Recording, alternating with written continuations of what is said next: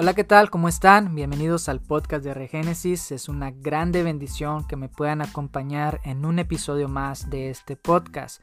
Esta es la sección de recomendaciones y tema de tendencia y le voy a estar llamando a este espacio punto de Regénesis y quisiera comentarle algunas cosas antes de comenzar con el tema de tendencias.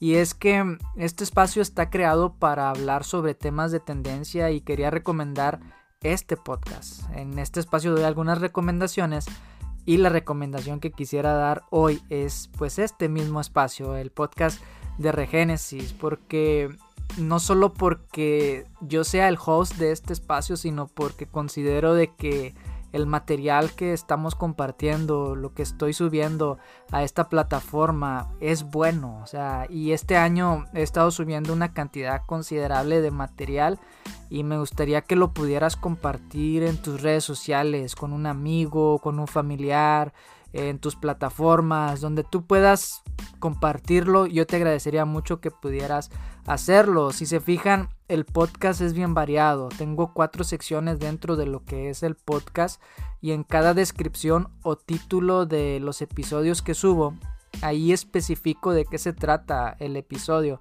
ya sea si es un devocional o si es un estudio o si es una, alguna serie de enseñanzas. Por ejemplo, el episodio que sale los lunes es bien random, es aleatorio y hablo sobre cualquier tema de tendencia y doy algunas recomendaciones de materiales que les puedan interesar. Es más como un audioblog. Las cuatro secciones que hay en el podcast son punto de regénesis, que es este, donde hablamos cosas aleatorias. El otro es el segmento de reflexiones, que la idea es que salga entre semana ya sea miércoles o jueves y es algo brevísimo, entre 4 a 6 minutos. El tercer espacio es devocionales y este está supuesto a salir eh, ya sea el viernes y, o el sábado y este dura alrededor de 20 minutos más o menos. Y el cuarto pues son las series de estudio. Estas van a salir en cualquier momento, como, como, pueden salir hoy, como pueden salir todas de golpe, como puedan salir una por semana. Eh, con este espacio no quiero seguir un orden de tiempo, sino como vayan saliendo, así las voy a mandar.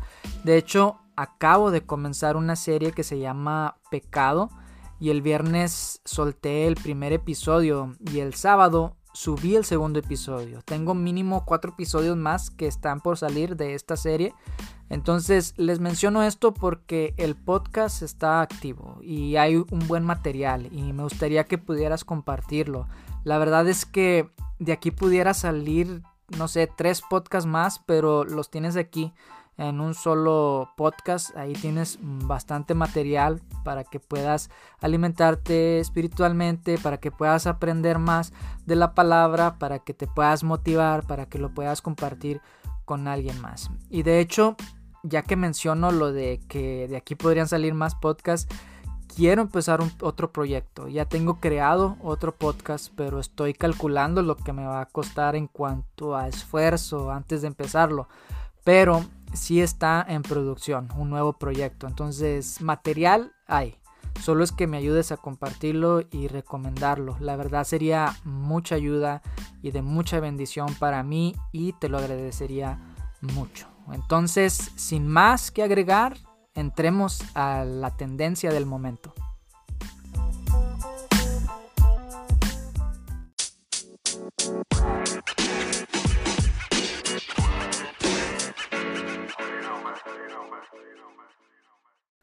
Y la tendencia o lo que fue tendencia esta semana es el escándalo de Wall Street y GameStop. ¿Qué es esto? Hace unos días surgió un escándalo que tiene que ver con los lobos de Wall Street, que son estas personas inversionistas que trabajan en la bolsa de valores y se la pasan especulando para hacerse millonarios y que cayeron en su propio juego y no hallaban qué hacer ante una comunidad que se unió para darles jaque mate a esos pecadores. Una comunidad de jovencitos gamers amantes de los videojuegos los puso en graves aprietos. ¿Y cómo? Pues jugando su propio juego. ¿Qué es lo que pasó? Pues la cosa está así. Hay una compañía muy famosa de videojuegos llamada GameStop, que es una tienda física donde tú vas y compras los videojuegos para tus consolas.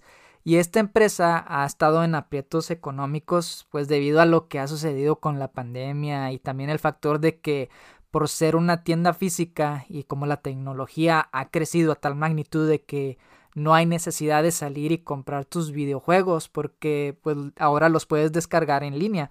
Entonces, por esto y otras cosas se ha visto afectada. Y lo que pasó es que uno de estos lobos inversionistas corrió el rumor o la especulación de que GameStop no tenía futuro, de que iba a quebrar, de que iba a fracasar, porque esto es lo que se hace. Se corren rumores de que cierta empresa va a quebrar o va a tronar para empezar a comprar acciones baratas de esa empresa y después venderlas y así obtener una ganancia o una diferencia. Bueno, es más o menos como yo lo entiendo. No soy un experto en cuanto a estos temas de finanzas y de inversiones, pero estaba escuchando a Arturo Elías Ayub, uno de los tiburones en este programa de Shark Tank, y creo que le entendí muy bien. Creo que de los que estuve investigando, este es el que lo explica de una forma más sencilla.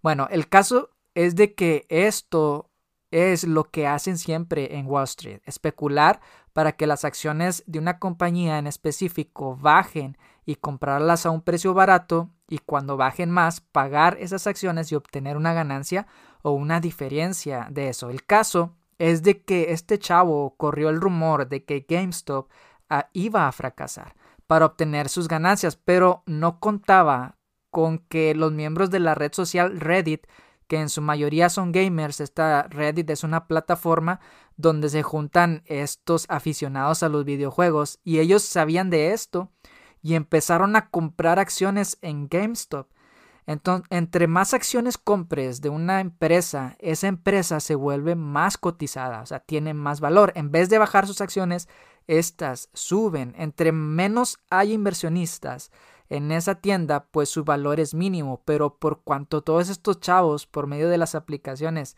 llamada, por medio de esta aplicación llamada Robinhood, empezaron a comprar acciones, empezaron a dar dinero, empezaron a invertir y pues el valor de GameStop se fue al cielo y ahora vale 20 veces más de lo que valía.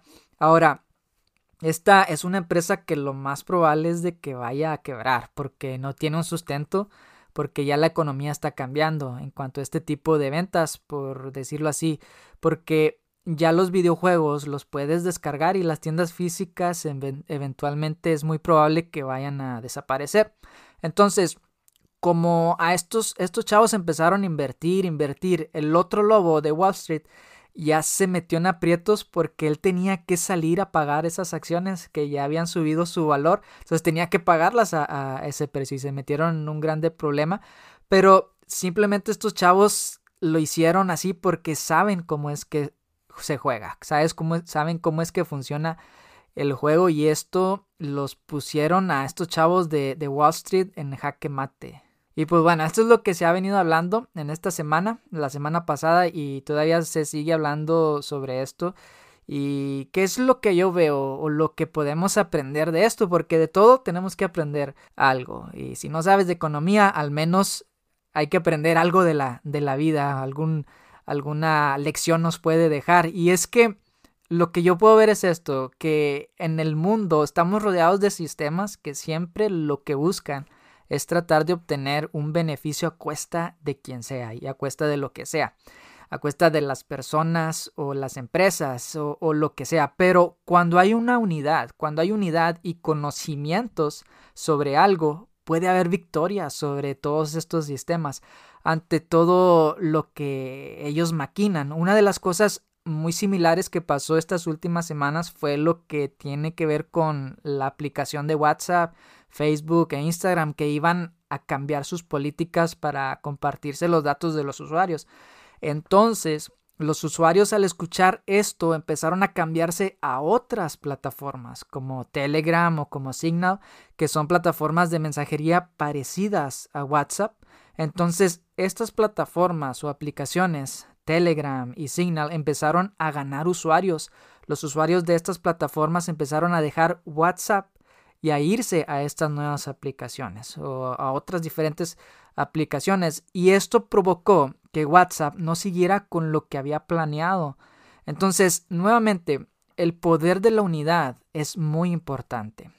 Ahora, trasladándolo un poco a lo que es el ámbito político, una de las piedritas en el zapato de los liberales es la iglesia y aunque se han aprobado muchas leyes que son en contra de Dios, estos no han podido lograr todos sus objetivos debido a los conservadores, debido a los cristianos que se han parado firmes ante estas cuestiones.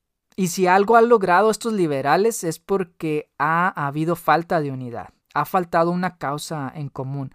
Pero cuando el pueblo se une para lograr objetivos que sean en beneficio de la nación o en beneficio de algún grupo en particular, se puede lograr grandes cosas. Eso es de lo primero que quiero hablarles eh, de este caso que es bastante chistoso y a la vez nos da un ejemplo de lo que es trabajar por un mismo fin, cuando todos nosotros nos unimos y avanzamos hacia un mismo objetivo.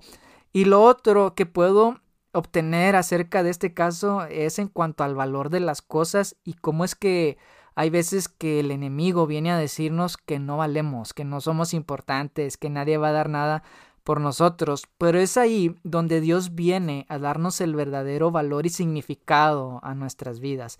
Tal vez el enemigo puede especular y decir, esta persona no vale nada, esa persona no la va a hacer, no tiene ningún futuro, pero es ahí donde tenemos que confiar en Dios y lo que Dios piensa de nosotros, porque para Dios sí tenemos un gran valor. Ahora, nosotros tenemos que ser como Dios cuando vemos a las personas.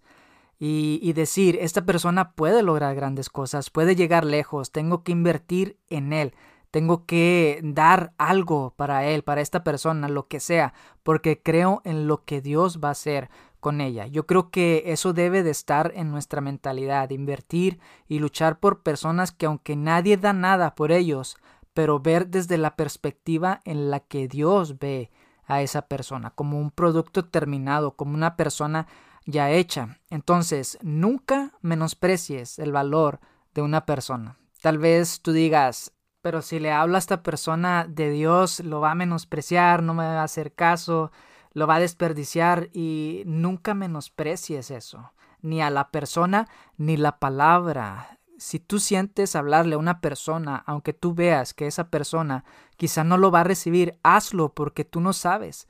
Tú no sabes el tipo de inversión que tú estás haciendo en alguien. Y pues bueno, te dejo con este pensamiento, medítalo durante la semana, invierte en las personas. La palabra de Dios sembrada en los corazones de las personas es una, una, inversión. Es una inversión no aquí en la tierra, pero es una inversión que crece en el cielo, en la eternidad. Tú estás sembrando para cosechar en la eternidad. Entonces, bendiciones, que tengas una semana excelente, productiva y medita en esta palabra en esta semana. Bendiciones.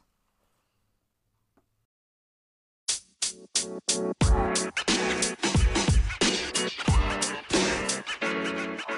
You know, man.